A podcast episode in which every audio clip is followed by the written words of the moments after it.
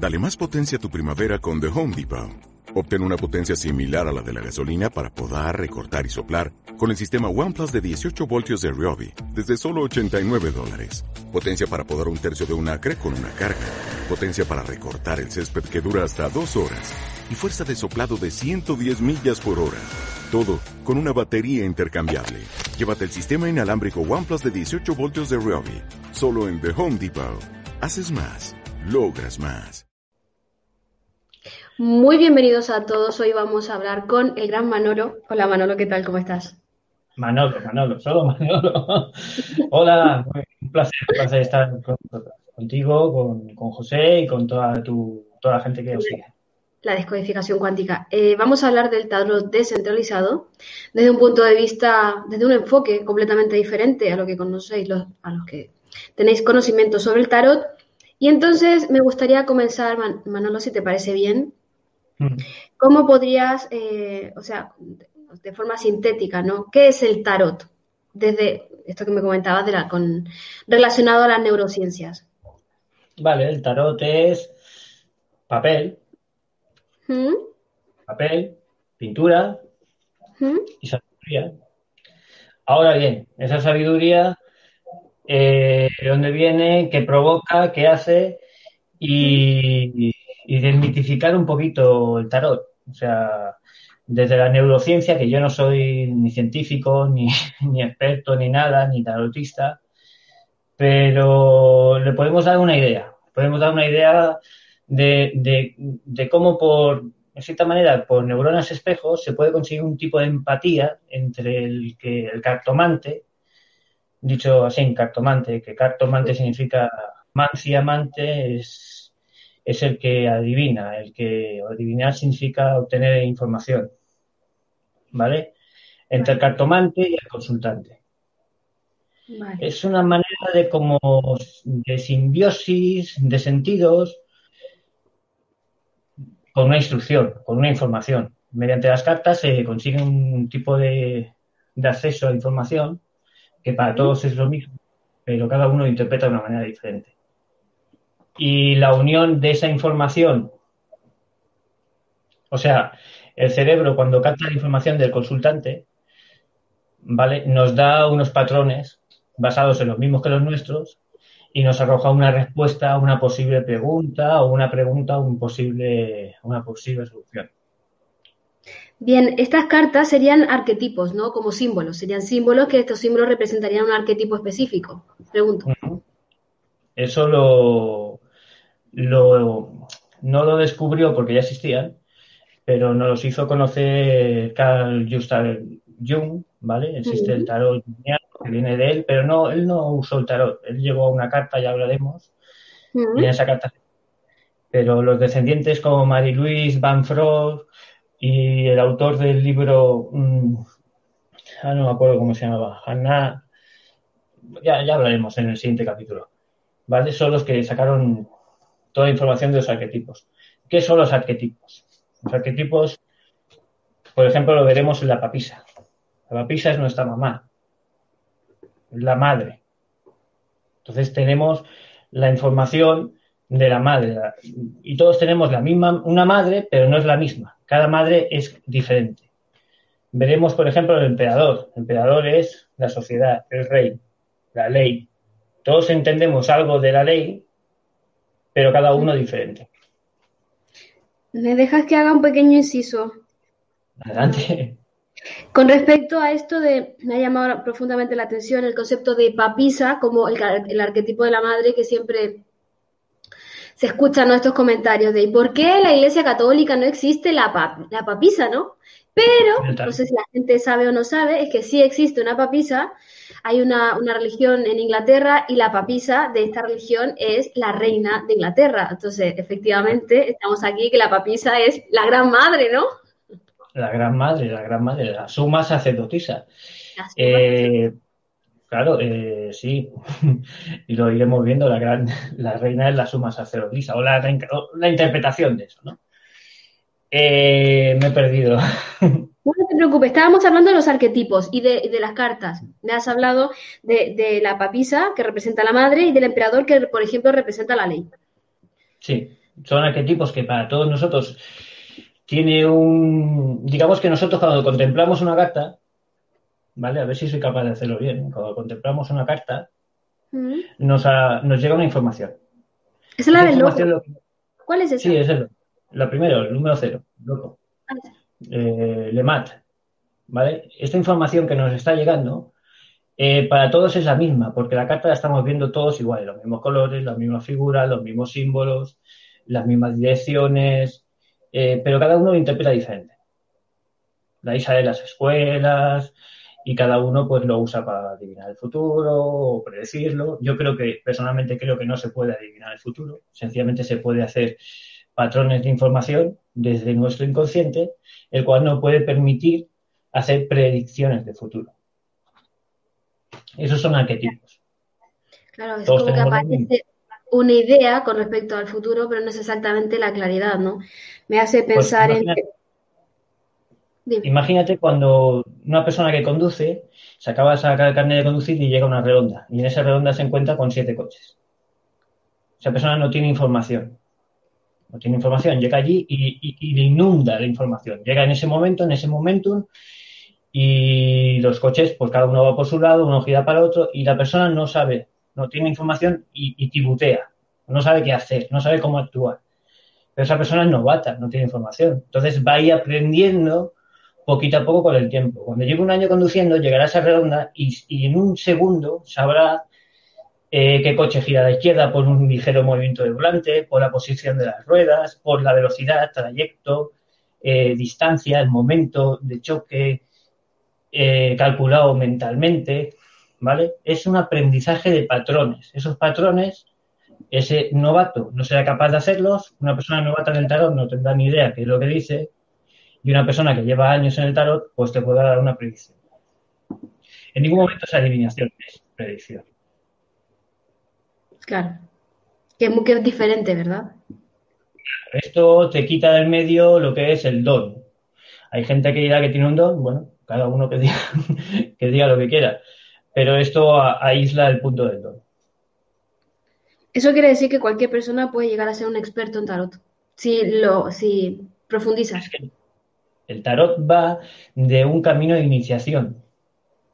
Entonces, el tarotista no usa el tarot en cierta manera para ganar dinero, sino que lo usa para perfeccionarse a sí mismo. Pero el tarot es un método oracular, una herramienta, si queréis, que precisa de un tercero. Al precisar de un tercero no sería, necesita una conexión, una simbiosis, necesita absorber información de un tercero, de un consultante. La, la, gran pregunta es, ¿por qué se necesita un tercero? ¿Por qué la propia persona no es capaz de realizar la lectura pertinente con respecto al inconsciente, porque el inconsciente, el inconsciente siempre lo va a trampear y mm, es como si hubiese una especie de barrera inconsciente donde mm, necesitas al tercero. Vale, mira, tenemos, el tarot te lo explica bien, tenemos dos cartas, que una es la fuerza, ay, perdón, la temperanza. Eso, ahora sí. ¿Veis? Es la temperanza. Eh, fijaos lo que está haciendo con las aguas. ¿Vale? Esto es muy significativo. Cuando seguimos avanzando, nos encontramos la estrella. ¿Veis qué está, ¿Veis está haciendo con las aguas? Sí, el agua antes iba hacia arriba y ahora va hacia, o sea, hacia su cauce natural, ¿no? Hacia abajo. Mejor. Antes tuvimos que aprender a controlarlas. ¿Vale? Eh, muy mal. Antes tuvimos que aprender a controlarlas, a regularlas, a estar en equilibrio y ahora tenemos que compartirlas. Liberarlas. Compartirlas, enseñar, donarlas, la información, la sabiduría. Yo he llegado a ella, yo no, ¿no? Pero que el que, el que llega a ella luego tiene la obligación para poder seguir. Es un juego. Que es un juego, que nadie se equivoque, es un juego tiene la obligación de compartirlas, de ayudar a otro a entenderlas. Claro, porque es como el agua, efectivamente el agua, si no la no, o sea, si no fluye, se estanca. Como nosotros, en cuanto al conocimiento y a la sabiduría. Exactamente. Por eso precisas de un tercero. Entonces el tercero allí en sus horas bajas, porque el tarot en principio debería ayudar a alguien que tiene un problema.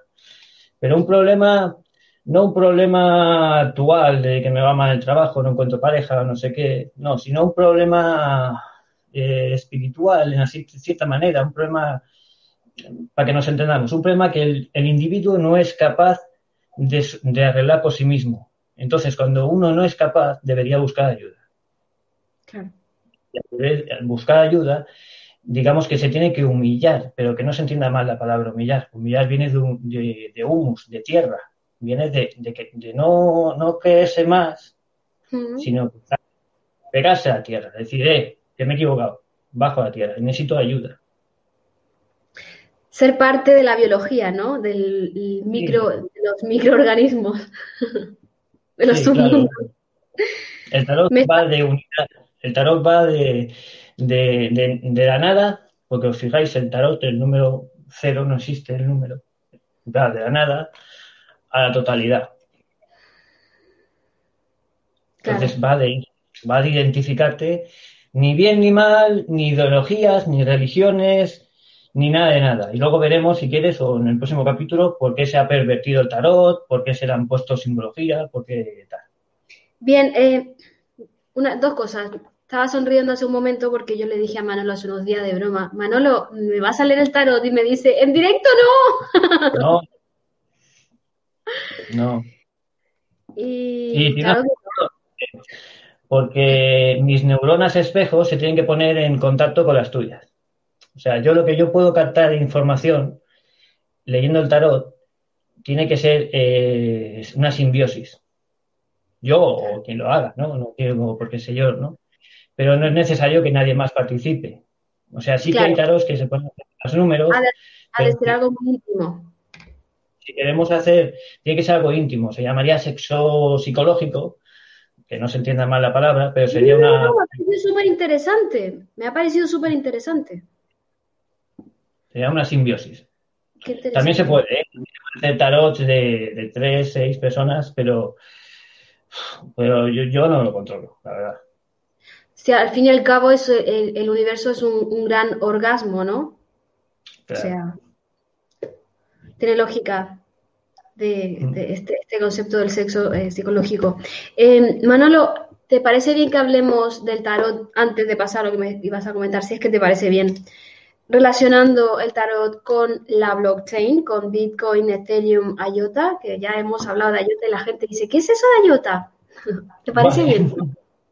Vale, esto me tendrás que ayudar porque yo no soy muy especialista en blockchain, ¿vale?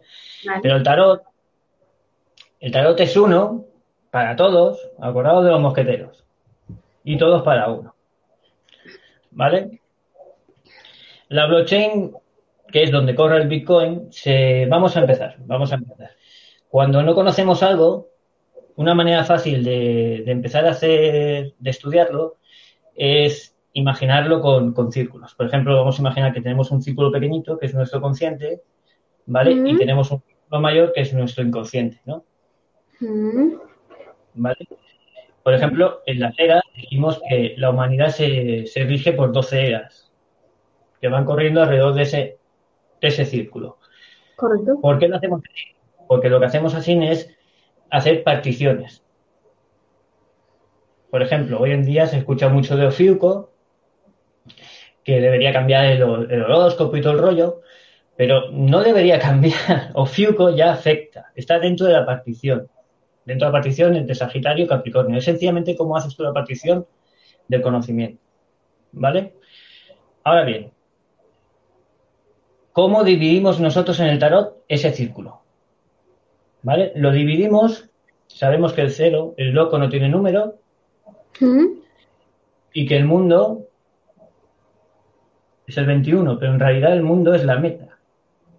Digamos que sería rellenar el 20 no llegaríamos al 21. O sea, es la totalidad.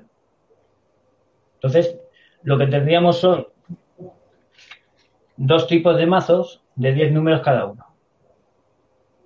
¿Vale? Dos. Dos. Dos. Dos mazos de 10 tipos cada uno.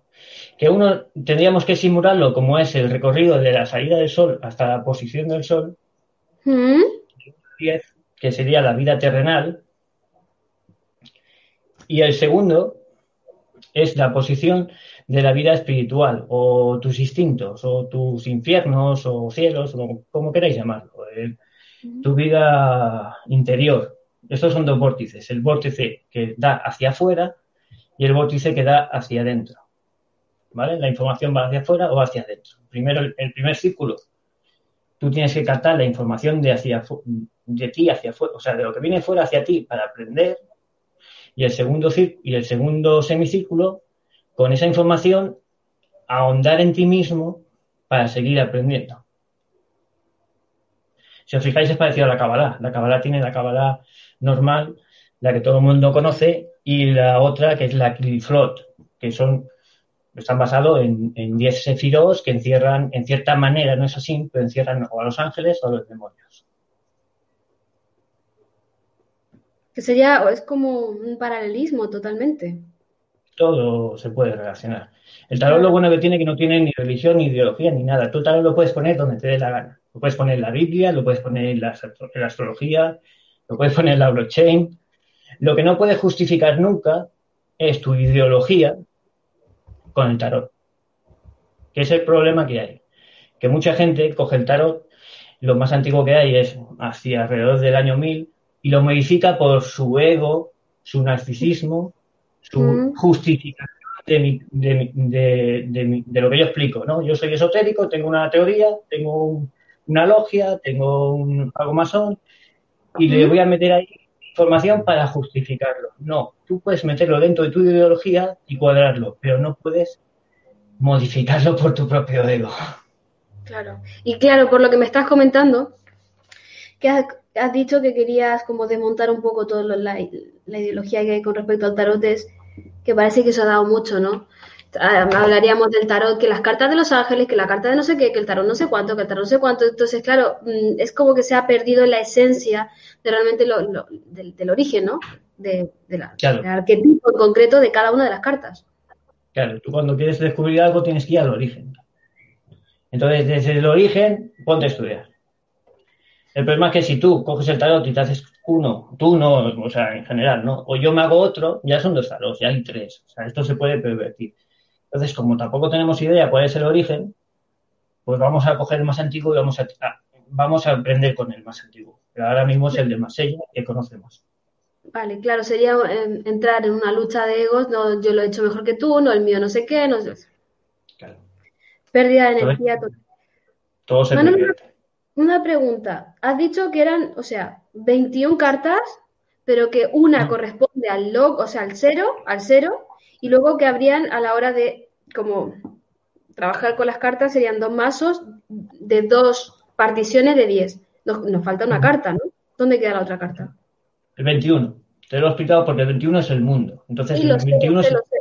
lo sé, pero me refiero a, Exacto, pero, pero a la hora de ponerlo en el mazo, que se queda fuera esa carta o cómo? Eso no es lo que no, no Esa carta son, digamos que el loco son todas, es el rol que tú vas a interpretar dentro del juego, y el 21 es la meta, es allá donde llegas. Entonces es la, imagínate que tú tienes el 20 y tienes que rellenarlo para llegar al 21, igual que un Bitcoin. Tú tienes un Bitcoin, ¿Mm? pero si tienes 0,000015 no tienes un Bitcoin. ¿Mm? ¿Vale? esta meta es donde cierra el Bitcoin, por ejemplo, el blockchain. Sabes que el Bitcoin es limitado, llega a un punto que se acabará y ese último punto es el que cierra. una, pregunta, ¿cuántos Bitcoins tenían que mm, minar? ¿21 millones? ¿Cuántos millones eran? No lo sé. Lo digo porque, vale, otra cosa que me llama la atención, estamos hablando del 21, 21, mm. la fecha gemela o la fecha espejo de 12, de las 12 eras pero tiene, tiene correlación. Pasa que nos quitamos, nos, salimos de ahí, pero tiene correlación. Por ejemplo, mira. Otra cosa que me pareció interesante que de lo que has dicho, partimos del loco, partimos del loco, la cero, ¿no? Llegamos al mundo, pero es decir, partimos de la cordura para realizar un camino de sabiduría para llegar al mundo, ¿no? Para completarnos. Exactamente. Pero el loco, el loco no está acuerdo.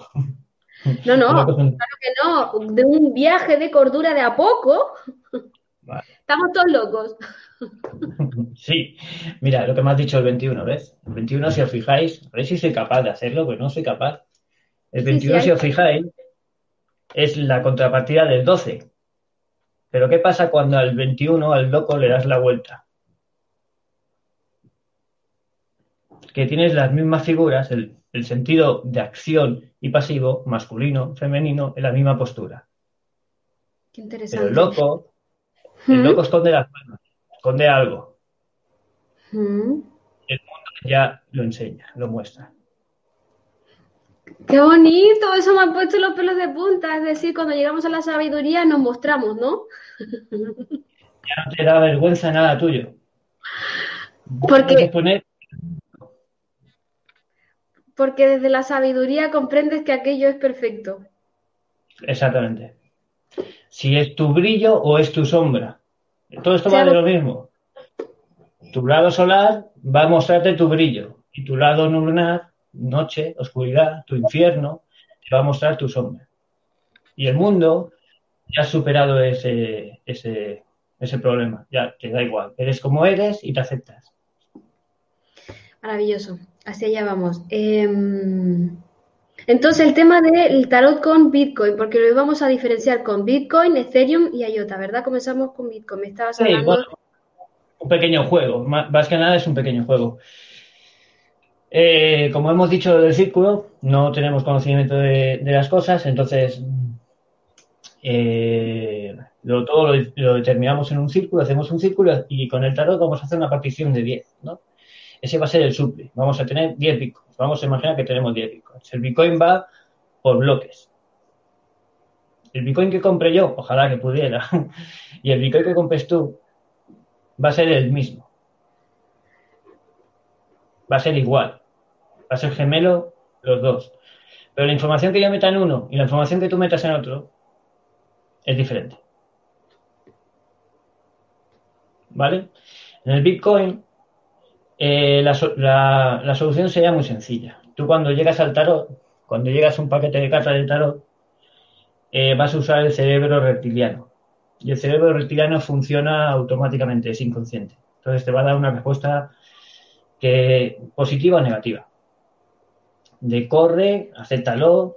En este caso sería curiosidad o rechazo. La primera que llegas al tarot, yo la primera que llegué, rechacé. Lo primero que llegué al tarot dije, esto no me gusta. Fuera, vite de mi vida. Porque a lo mejor no estabas preparado. A lo mejor tu cerebro reptiliano te estaba diciendo que tú no estás preparado para esto. No te metas. ¿Vale? O sea, sería lo más sencillo, lo más parecido a Bitcoin. Bitcoin sencillamente dentro de ese bloque de información, tú y yo nos vamos a mandar dinero con un hash, con una transferencia. Esa transferencia, si se acepta o no se acepta, sería este caso, sería rechazo o aceptación. Claro, qué interesante. Claro. ¿Cuánto tiempo tardaste para luego volver a aceptarlo, Manolo, el tarot? después del rechazo. Puede que 15 años. Puede que 15 años, puede que sí, 15 o 20 años, sí, sí. ¿Cuál fue tu, ya si se puede, eh, si se me permite la pregunta, cuál fue tu primera reacción cuando viste el tarot? O sea, cuando se generó ese rechazo, ¿qué pasó en ti? Pues casi que me rechazó a mí, más que a él. ¿Copió? yo fui a acompañar a una, dos amigas a, echarse el tarot y mientras le echaban el tarot una señora, una mujer, una tarotista, eh, muy, muy, muy, muy amigos, ¿no? Le echó la tarot a una, le echó el tarot a la otra y cuando llegó a mí me dijo que no, que a mí no me lo iba a echar. Ah, amigo. Me dijo, a ti no te lo he hecho. Y yo, bueno, pues yo era más, más tonto aún. enfocándola aún. Y dije, pues vale, pues no me lo eches y yo creo que es una papa natada, o sea. vale, pues ese fue mi, primer rechazo. Muy bien. Ok, entonces podríamos decir que Bitcoin es el cerebro reptiliano, ¿ok? Hablamos de la cadena de bloques, es decir, está unido, está concatenado, pero al mismo tiempo, efectivamente, cada carta representaría un arquetipo completamente diferente, es distinta información a pesar de que está dentro de la propia cadena de bloques. Son todos iguales, se forman iguales, pero cada uno representa algo. Por ejemplo, en Bitcoin tendrás el bloque Génesis, que es el, loco. Tendrás el, por ejemplo, el Bitcoin, es, hay una fecha que se celebra mucho el Bitcoin, que es el Bitcoin Pizza, que es cuando se compró una pizza y tal, con tal Bitcoin. Y mm. tendrías, pues, diferencias. Muy bien. ¿Vale? Subimos a, a Ethereum, si quieres. Claro que sí. Pues en Ethereum tenemos el cerebro límbico. Mm. Esto es muy importante entenderlo para que la gente comprenda. Yo sé que vosotros habéis hablado sobre, sobre el cerebro límbico y tal, pero la gente no comprende qué es el cerebro límbico. Es el cerebro mamífero, ya es un poco más avanzado. Decir que el Bitcoin es más lento y el, y el reptiliano es más rápido, que en este momento va al revés. Pero fijaos que el Bitcoin es algo exterior y en el tarot es algo interior el tarot, esta reacción que os estoy tratando que entendáis, que no entendáis, mostrar este pensamiento es que es interior, entonces la velocidad tiene que ir al revés. Vale, pues tenemos Ethereum. Ethereum, ¿qué hace? Ethereum es parecido, son bloques donde tú puedes meter información, ¿vale? Pero en Ethereum hay una cosa muy chula. En Ethereum puedes meter órdenes de trabajo que se llaman smart contracts. Los famosos contratos inteligentes. Inteligentes. Tú puedes programar contratos que valdrán para todo el mundo y que se irán renovando, porque supera el test de Turing todo este. Yo ya te digo, yo en blockchain no controlo mucho. Pues aquí tenemos algo parecido. Este, esta cartita, estos dibujos, te está dando información. Un contrato inteligente puede ser el mismo contrato que hagamos tú y yo para vender tomates y pan, que cualquier persona que haga para vender fruta y melones, lo que sea. ¿Vale? El contrato es el mismo, es parecido, lo único que varían son los parámetros, la información que tú metes, eh, el precio, pero el contrato funciona igual. ¿Vale? Pues aquí tenemos un contrato y otro contrato. Entonces te está metiendo una información a la cual todos podemos acceder. Igual que en el serio. Tú puedes entrar a acceder a Ethereum a ver una información que coloco yo y al revés. ¿Qué pasa con ese contrato? Ese contrato en Ethereum es automático. Cuando llega a tal fecha o a tal dinero o a tal cantidad que tú hayas contratado, ese contrato se va a ejecutar. Se va a poner en marcha. Tú no vas a participar. Cerebro límbico. Tú no eres consciente. Eres inconsciente en el trabajo del cerebro límbico. Pues con el loco, por ejemplo, el Penjat, tendríamos lo mismo. Nos mete una información de la cual no somos conscientes.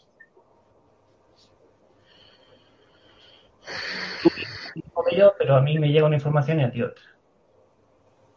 Entonces en mí va a desencadenar pues una fantasía, o un sueño, o una pesadilla, o lo que tú quieras. O algo que no me guste de la carta, o algo que sí que me guste. Pero te iba a decir una...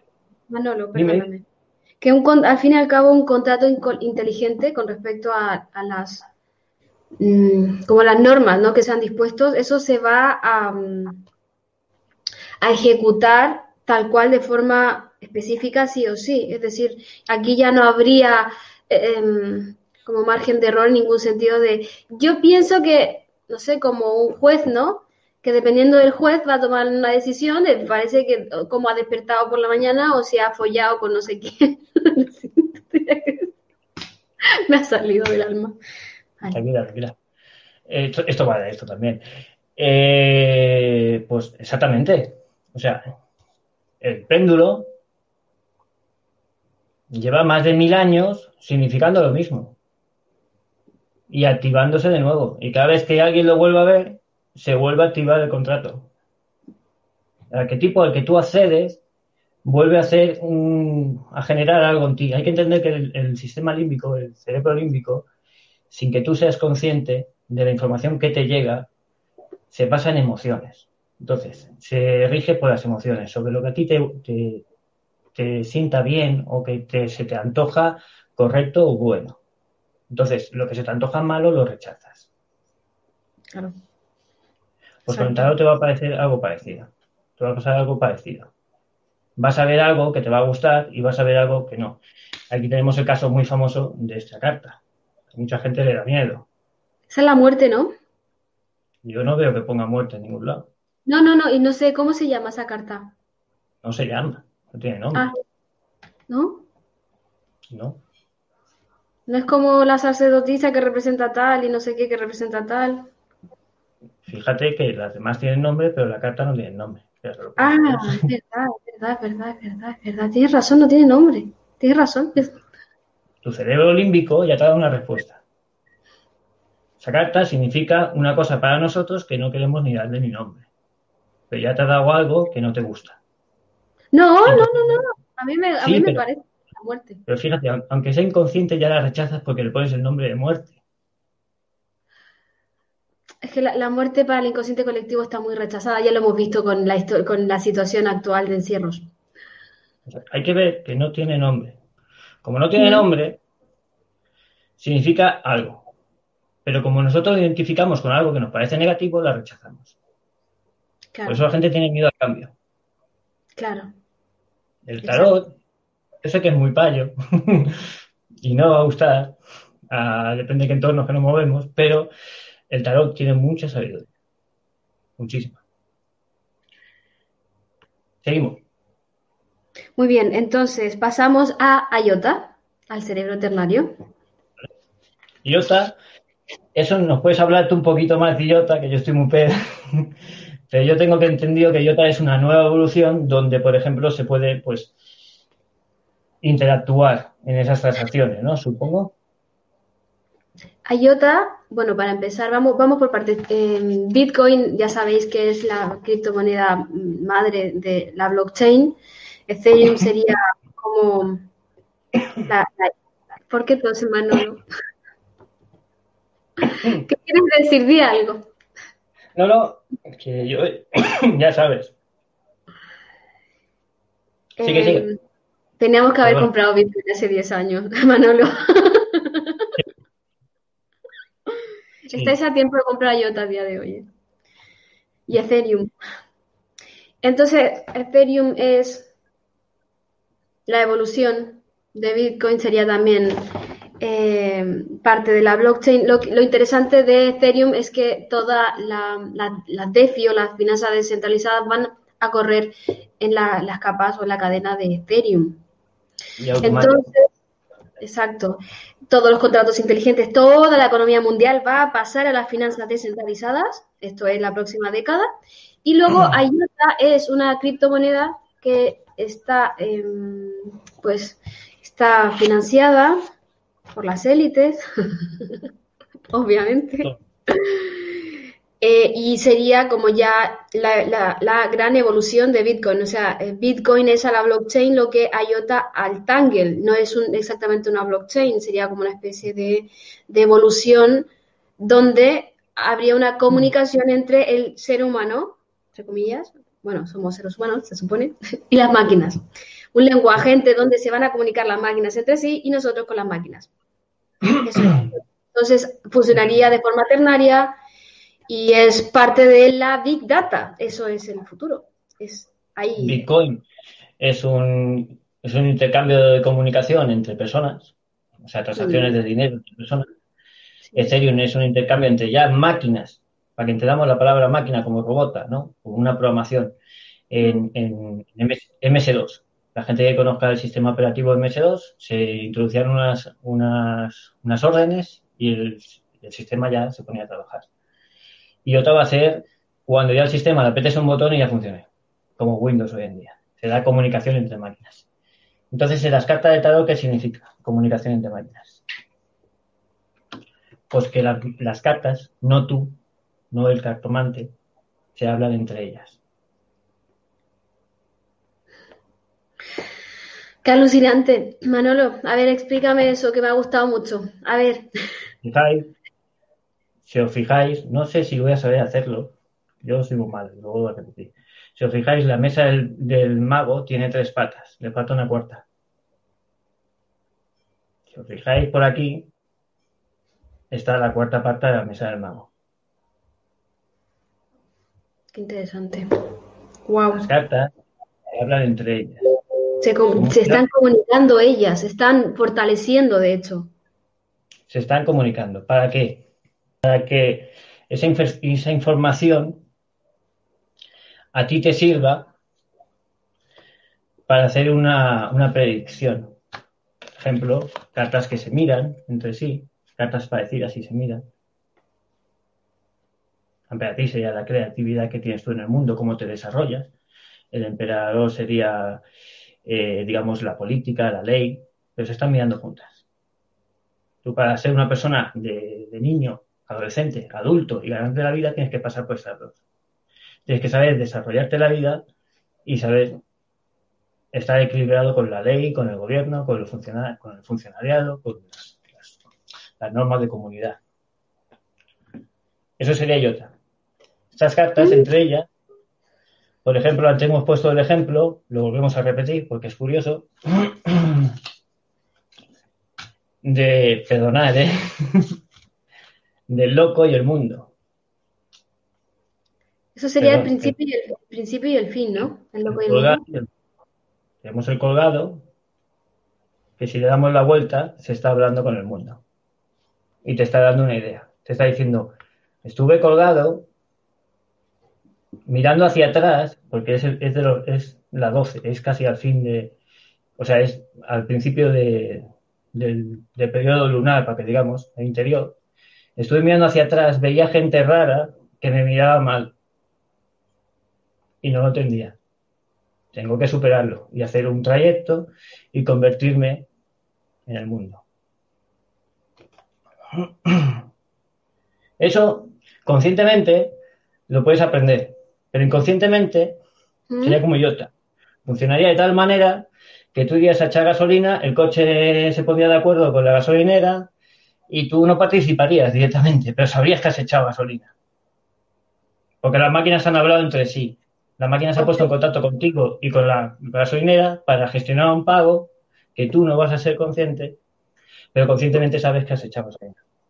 Es decir, observarías el resultado, que es lo que me recuerda a eh, la economía de recursos. Exactamente. Lo hacemos más sencillo para llevarlo mejor. Claro. Porque si lo complicamos demasiado, mmm, volvemos a la carta número uno y nos volvemos completamente locos. Bueno, no, no es que volvamos a la uno, son estadios que vas pasando, pero sí, sí, tienes toda la razón. ¿Veis que se comunican las cartas en SSD? Que te dice que estoy todavía. Mi energía, mi energía la estoy equilibrando y una vez que ya he pasado otras pruebas, esa energía la devuelvo al mundo, la comparto. Qué interesante, Manolo. Me ha gustado mucho lo de las cartas del tarot. Si os fijáis, el loco y el arcano 13 son la misma persona. Oye, que llama mucho la atención el número, ¿no? El 13. sí. Acordate que esto es fallo, ¿eh? Sí, sí, sí. Manolo, ¿tú sabes algo sobre que en Estados Unidos, por ejemplo, no recuerdo el número del piso que está en el edificio, está prohibido ponerle a esa planta ese número, pero prohibido, ¿eh? O sea, una cosa. ¿Cuál es? ¿Lo recuerdas? No, no, lo sé, no. Me ha recordado el 13, pero es que no me acuerdo cuál era. Pero sé que en Estados Unidos esto lo llevan como muy a rajatabla, sobre todo en Nueva York. Sea, fíjate. Eso tendríamos que hablar un día de veres y explicar que el 13 es el número de los años que ganaron la guerra de Troya, los Alejandro Magno, esto a la gente le va a sentir muy raro y esto sería más adelante y explicarlo mejor. Claro. El tarot español, digamos que es el otro bando. Quería decirte, por ejemplo, esta carta es muy interesante. ¿Veis que estas cartas se hablan? Están en la misma posición las dos. Sí, uno le está hablando al otro, de hecho. El otro está como, no sé si ignorándole, que depende en qué posición queden, es, el significado es completamente diferente. Sí, bueno, no, porque este no tiene número. Lo puedes poner, lo pongas donde ponga, no tiene número. Sencillamente este interpreta el rol de este. Al no tener número, no va ni adelante ni atrás. Ni arriba, ni abajo, ni donde quiera. Sencillamente este se convierte en este. Pasa que este es 0 a 1, entonces es paso de energía. Enciendo la máquina. Con esas dos cartas me, has hecho pensar, no sé, me ha venido a la mente que la muerte se ha vuelto completamente loca. o el loco, o el loco tiene un problema, que también puede ser. Fíjate que, la, fíjate que la posición del loco es la misma que la muerte. Sí, sí, sí, sí, totalmente. Pues. Totalmente. Y los dos están ahí sujetando algo. El loco ha pasado por el mago, por la papisa, por el emperador, por la emperatriz, por el papa, por los enamorados, por el carro, por la justicia, por el ermitaño. Ha Una pasado por pregunta. un... Y entonces. ¿por qué no le damos muerte a este? Porque este se ha dado cuenta que está enfermo.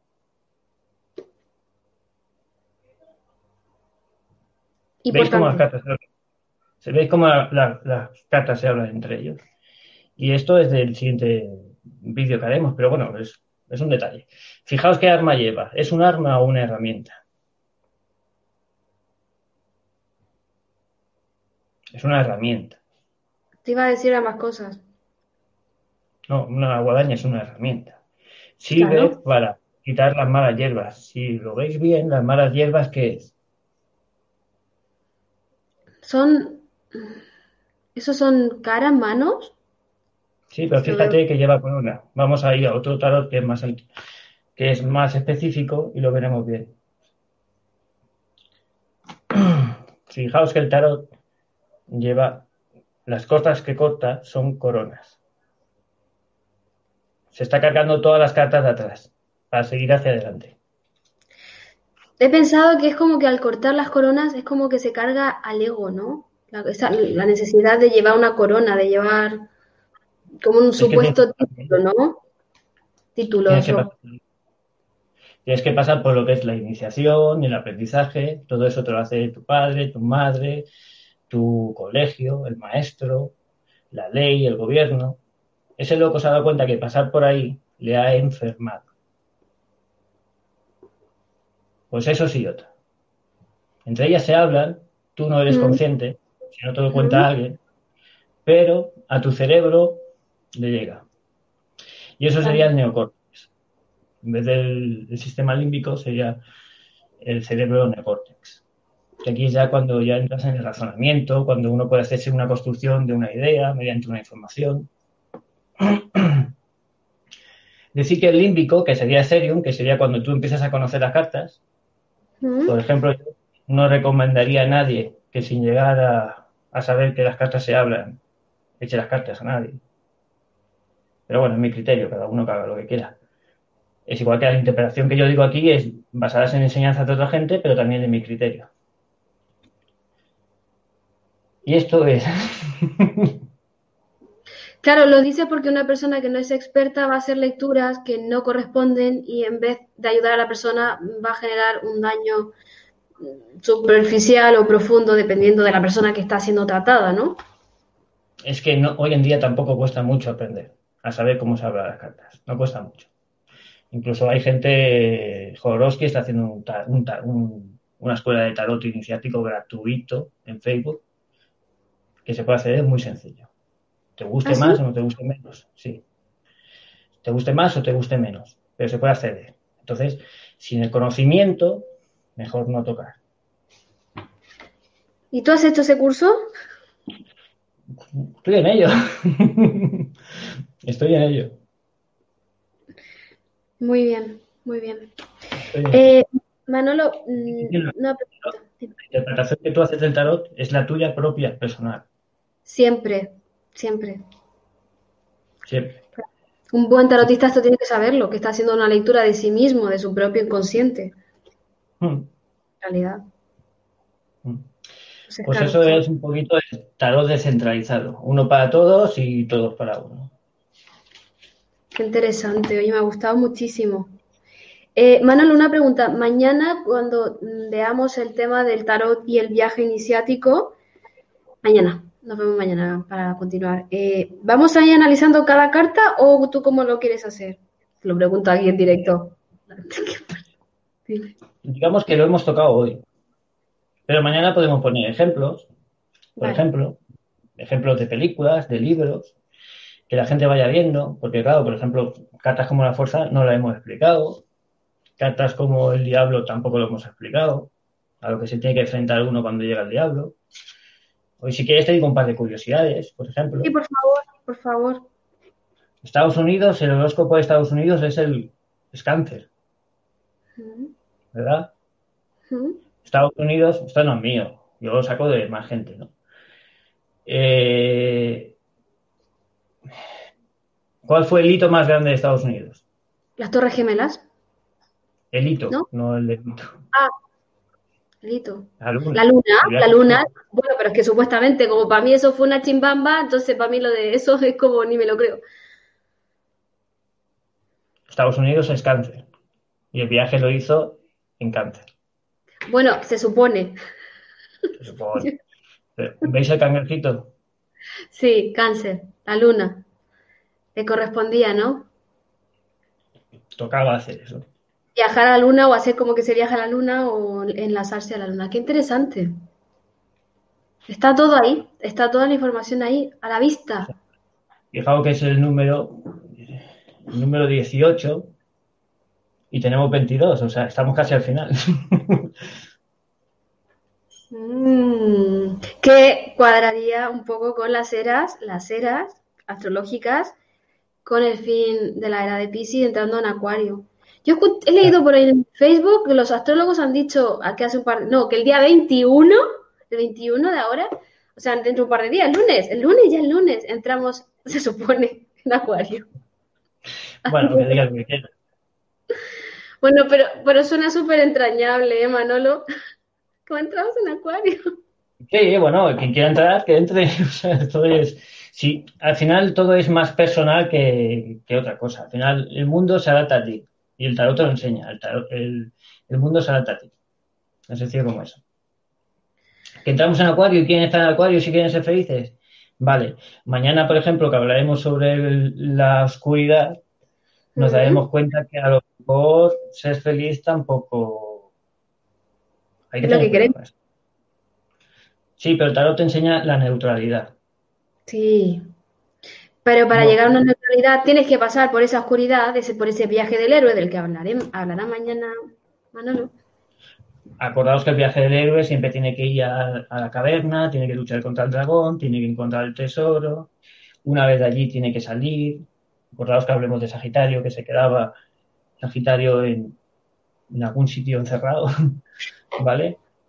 Eh, no se sabe tiene que volver al mundo, acordados de los, de los cultos caros, cuando uno come la comida de las hadas, no puede volver al mundo.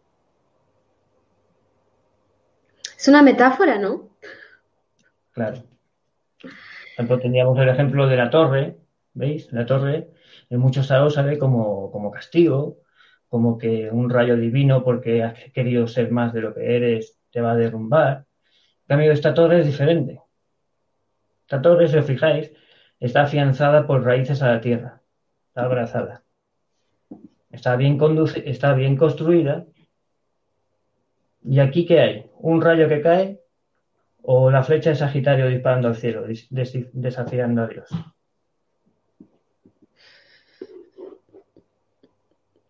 ¿Veis? Cada uno puede el tarot como le da la gana.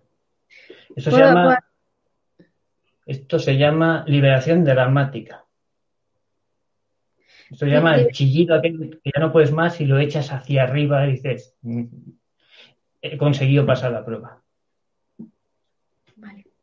Manolo, muchísimas gracias. Déjame, si me, si me permites, cerrar el vídeo programa con el, último vídeo, el vídeo de hoy de, de Mágico, de José Alfonso.